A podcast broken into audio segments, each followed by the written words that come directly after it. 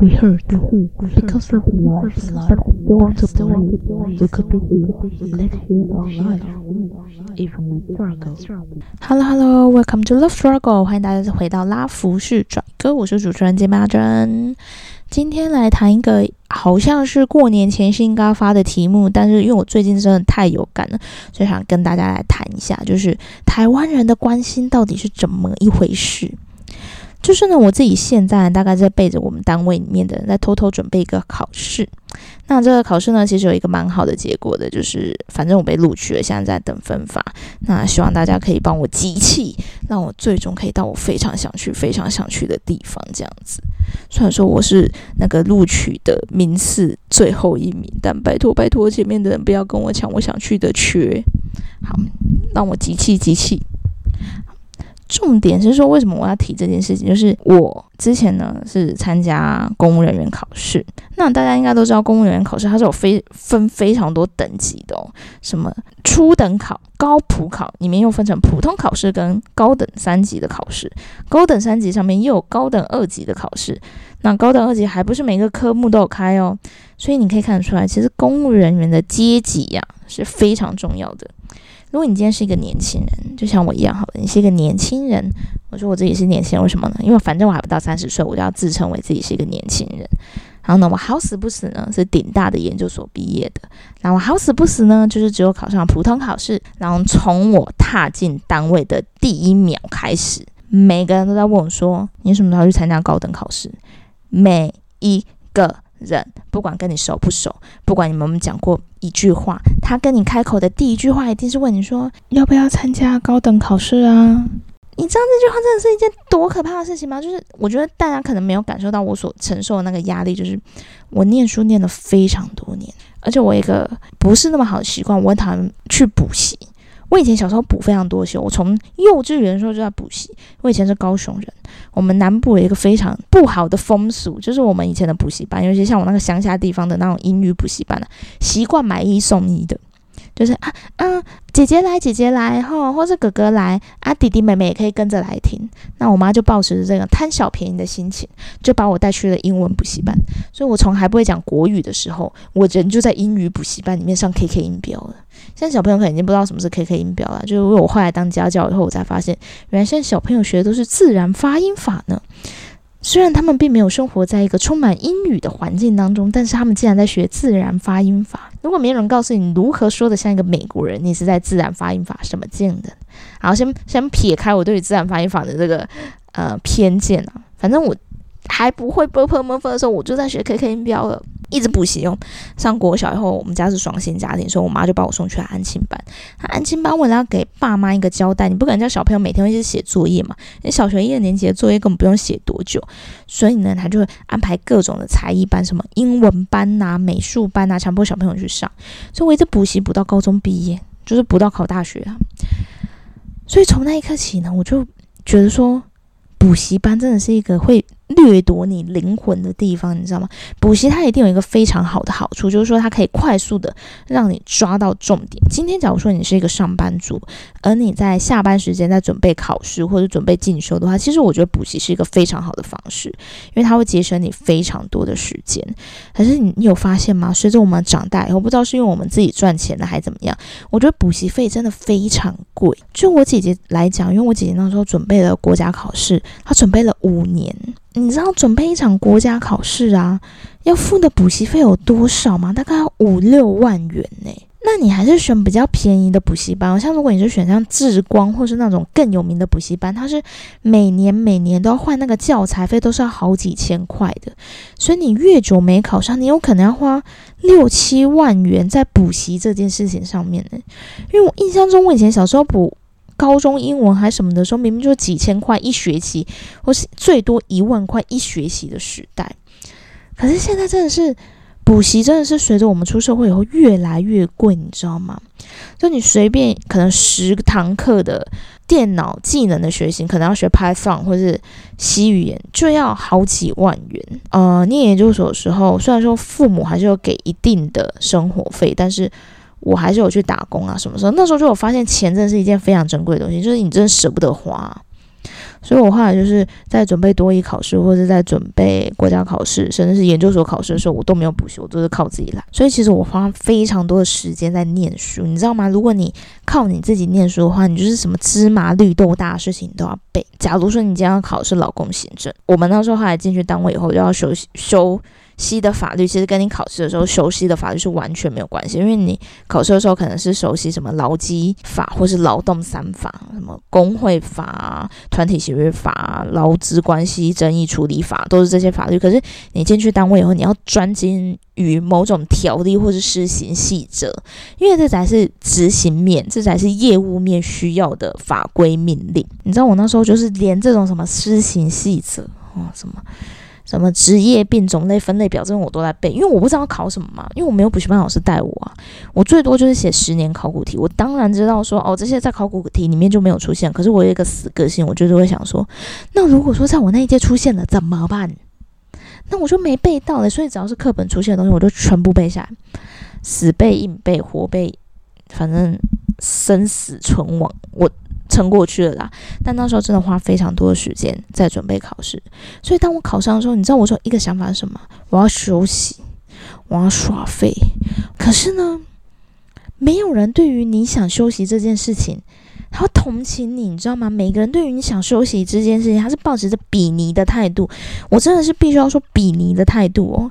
我们那时候高普考，我们那时候疫情还没有发生啊。现在疫情发生以后，可能录取的那个时间有点不一样。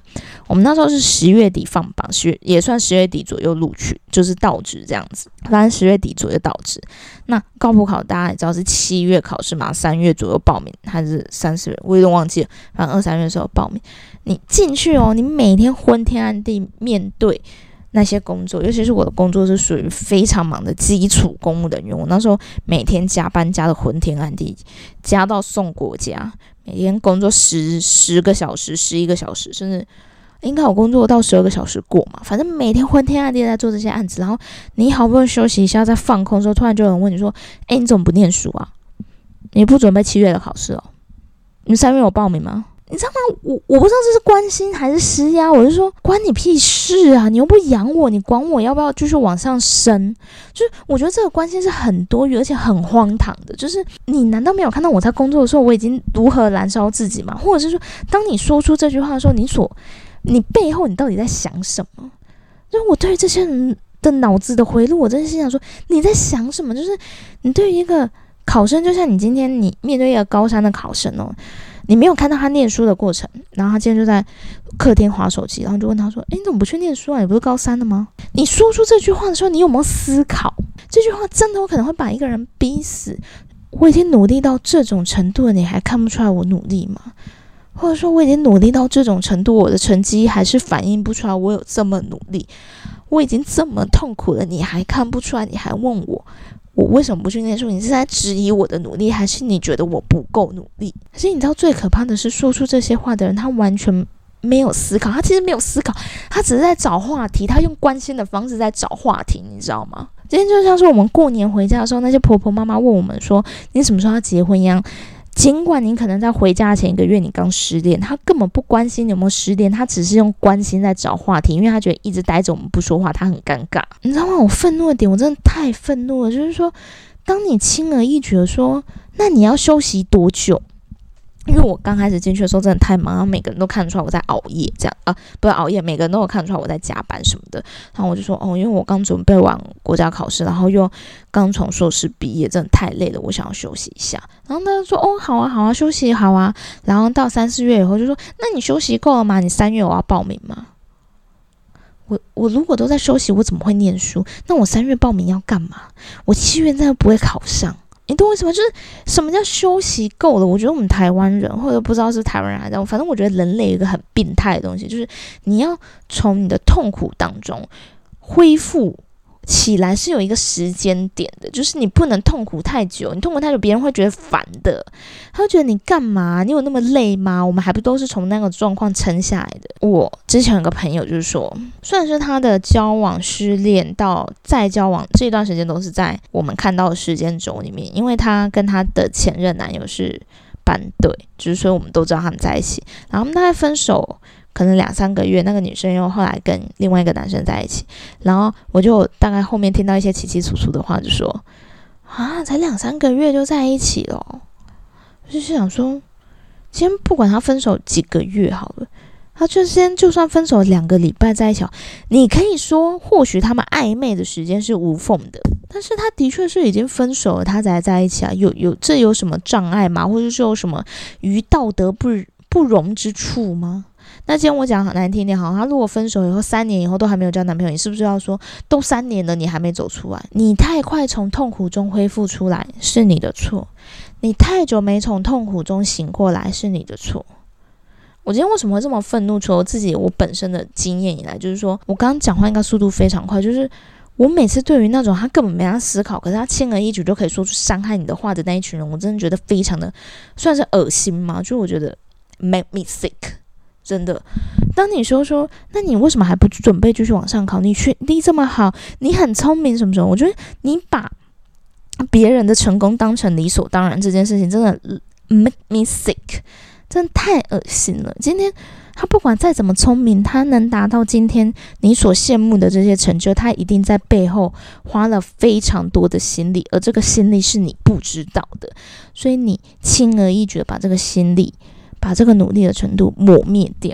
我必须要这样讲，真的就是这样子。你要休息多久，你才能再参加下一场考试？他说：“你怎么不去准备？你这么好学历，你适合往上爬，什么什么什么的。”我我今天如果想当一个肥宅，到底怎么了？你知道吗？我觉得这个世界真的太可怕。今天如果你是一个一无所有的人，我讲什么一无所有？就假如说你今天是一个家境非常贫寒的人，你甚至是一个游民，我相信一定没有什么人对你有什么期待的。就一定不会说，哎，你怎么还不出去赚钱？你怎么还不成家立业，还生小孩什么的？可是反而当你拥有越来越多东西的时候，那你好不容易有一点点小小成就的时候，人们就会得寸进尺的不断对你有一些期望上的累加。人真的是贪心到一个不可思议的地步，他们对你的期望是没有止境的，你知道吗？我不知道大家有没有感受到我的愤怒，就是我对于这种没有止境的期望，真的让我觉得很愤怒。因为这件事情是导致我心里生病一个很重要的原因，我的心生病的有很大部分可能是都源于我自己爱乱想或什么之类。反正你人生病了，你会有很多很多的原因导致你生病。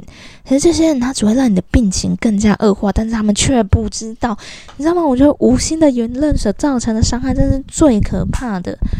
然后当你终于鼓起勇气跟他们说：“拜托你不要再给我压力，我真的好累哦，我真的。”我讲难听点，我我其实不是休息，我不是只是这一段时间想休息，我是再也不想要准备考试了，不知道可不可以。然后他们就会说：“哦，我也没说什么，我只是关心你。”为什么这个世界总是要以关心之名行伤害之实呢？为什么我们总要说：“哎，你知道隔壁老王买新房了吗？你知道隔壁老陈娶老婆了吗？”那你什么时候才要跟他们一样？阿姨，我不想要。阿姨，我就觉得我现在自己一个人蛮好的。我现在或许在租房子，但是我未来我想可能就回老家，家里的房子这样子就好了。阿姨，你这样给我压力很大。哎呦，干嘛这样？阿姨只是关心你。阿姨，你的关心我不需要，除非阿姨你要养我或是给我钱。然后我每次内心都在大喊这些，但是我说不出来，因为我是我们职场上最菜的。我对于别人或是对于这些关心，我只能笑笑的接纳。even 我在内心啊，用刀砍死了自己好几次，怨恨自己的懦弱。真的，今天这期 podcast 真的纯粹的就是抱怨啊！为什么我突然之间这么想抱怨这件事情？最主要原因就是。我那一天真的在骑牵摩托车哦，摩托车卡住牵摩托车，然后那个单位的那个北北走过来说：“诶，阿梦真啊，你有没有报名这次的考试？”我就被他问了，我说：“嗯，没有啊。”然后就是说：“为什么不报？”我说：“嗯，因为我都没有准备啊。”我就想说，算了，我就嗯想做一些自己感兴趣的事情。其实我感兴趣的事情真的很无聊，我就是看电影、看影集、看漫画是我最大的兴趣，跟。关心显卡啦，关心最近的三 C 出了什么新产品，这是我最大的兴趣。或许大家听我声音有点像女生，但是其实我真的是那种非常 nerdy 的人。但是我对于女孩子的事情，我真的一窍不通。什么化妆或者什么，他们每次在聊的时候，我都会默默的飘走。除非他们要修电脑什么的，他们如果不放心让男孩子去他们家，他们才会把笔电带回来给我修，或者是我到他们家修。这种时候我才会飘过去，要不然我其他时候我都是没有默默的飘走。好，我就说，嗯，没有啊，我没有在准备什么的。然后他就过来说，哦，是哦，没有在准备哦。可是你这样子，你就满意了吗？然后你知道吗？我就一手握着龙头，然后一手就是想说，哈，我们一定要在下班时间，我先摩托车的时候谈这么严肃的问题吗？你现在是问我说，我对我的人生这样就满意了吗？不，我对我人生，我人生就是 such a shit，好吗？啊，不对，我的人生就是一坨屎，一坨大便。就算我今天考上了更好的考试，好，还是一坨大便，因为我就什么都不是。就是你要跟郭台铭比，我人生还是屎。OK，你现在是在问我说，我对我的人生这样就满意了吗？我跟你讲，你今天就算取得了高等考试，也会有人问你说，那你要不要成为专员呐？你要不要继续往上跑啊？你要不要继续往上爬啊？你要不要进中央啊？你要不要干嘛？不啦不啦，对你的期望不会终止的啊。然后我就牵着龙头，我就说。哎，目前没有这个打算。他就会说：“哦，没什么啊，我也就问一问。”然后就抽着烟走了。那么我当时想说，他只是想找话题，而他不担心这个话题的开头会不会伤害到我。He doesn't care。然后可是那句话就像刺一样，一直生在我心里。我甚至自我质疑，你知道吗？但我对我的人生这样就满意了吗？我，我是不是要继续成为一个更好的人呢？但是什么叫更好的人呢？我怎么样才能成为一个更好的人呢？所以，我想要继续念书了吗？我就是我，我真的很累耶！我真的，你知道吗？我有时候晚上念书时候会念到哭出来，就是说，因为我找不到我努力的目标嘛，因为我就是在为了别人的期望在努力，那不是我自己想要的东西，我只是在跟着别人的期望，所以我当然会觉得很累。就是你就像在黑暗之中，你完全看不到任何东西，你只是不断的摸着石头，就是。跌跌撞撞的，可能手脚都流血，但是你不知道你前面到底，你甚至没看到光。你今天如果一个小小的光源给我，我或许还有这个目的的朝这个光源前进，我或许还不会这么累。但是我现在是没有光，我现在是背后一个更强大的黑暗的力量推着我，所以我只好往一个黑暗的地方去。所以我有时候都会念到想说我在干嘛。这是我想做的事情吗？可是我的兴趣好像不被人家认为是兴趣。我那天跟人家说：“诶，那你的兴趣是什么？”我说：“诶，我的兴趣是看电影，然后电影的类别不不限。”我说：“我什么电影都喜欢看，特别英雄电影、怪兽电影或什么。”我在录这集 podcast 的时候，哥吉拉跟大战金刚已经上了。我是哥吉拉的脑粉，常常在东宝的时候，常常还在哇，在踩坏东京大建筑物的时候，我就已经是他的粉丝了。OK。推荐一下，就是叫什么，嗯，夜配一下嘛，大家赶快去看，真的非常好看。好，我的兴趣是看电影，这些都可以啊。然后那个人说：“是哦，啊，你不会想要多学一种语言吗？你知道吗？兴趣是有等级分配的。今天如果你是看电影的话，这个兴趣是低等的；他学语言那个兴趣是高级的。”我就是想说。到底要干嘛啦？你们这群人，你们这群人到底想怎样？你们到底要把多少人逼死？然后再来说，我又没有恶意，他干嘛想那么多，然后再为你自己开脱呢？我今天就是，我不管大家是不是像我一样这么敏感的，反正像我们这种高敏族群，我们玻璃心容易碎的人，我不管有什么负面的评价，我就接受。如果你觉得就是你真的还想很多，别人真的没有这样想，你真的你把自己看太重，别人只是想找话题，我不管。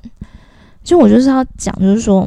如果你内心曾经因为别人这种毫无，他根本没想过，他根本没经过他的脑袋所提出来这种假关心、真找话题或是真心伤害知识的言论而受伤的人，把他抛诸于脑后，因为这些人他根本不会因为你的痛苦，他感受到一点点的不安，他夜晚还是一样睡得很好，可是失眠的是你，吃药的是我们，每个礼拜回诊，每个月回诊，接受智商的是我们。他们更不在乎我们因为他们的言论受过多少的伤，真的，我跟你讲，今天这集 podcast 我就是要很负面讲这些东西，它或许会让你觉得说，呃，没有那么严重呢，你冷静一点。但是我想要替大家讲出来，好吗？那我觉得这集 p o d c a s 其实虽然说我今天非常愤怒嘛，讲话速度非常快，或者是有点大声或什么的，那我想推荐大家一首比较冷静一点的歌，但是我也觉得很适合每一个在迷惘的人生的人听的歌，郁可唯的《路过人间》。大家一定要找时间去听我推荐这些歌，这些歌真的都是在每一个深夜深深的疗愈我的歌曲。谢谢大家。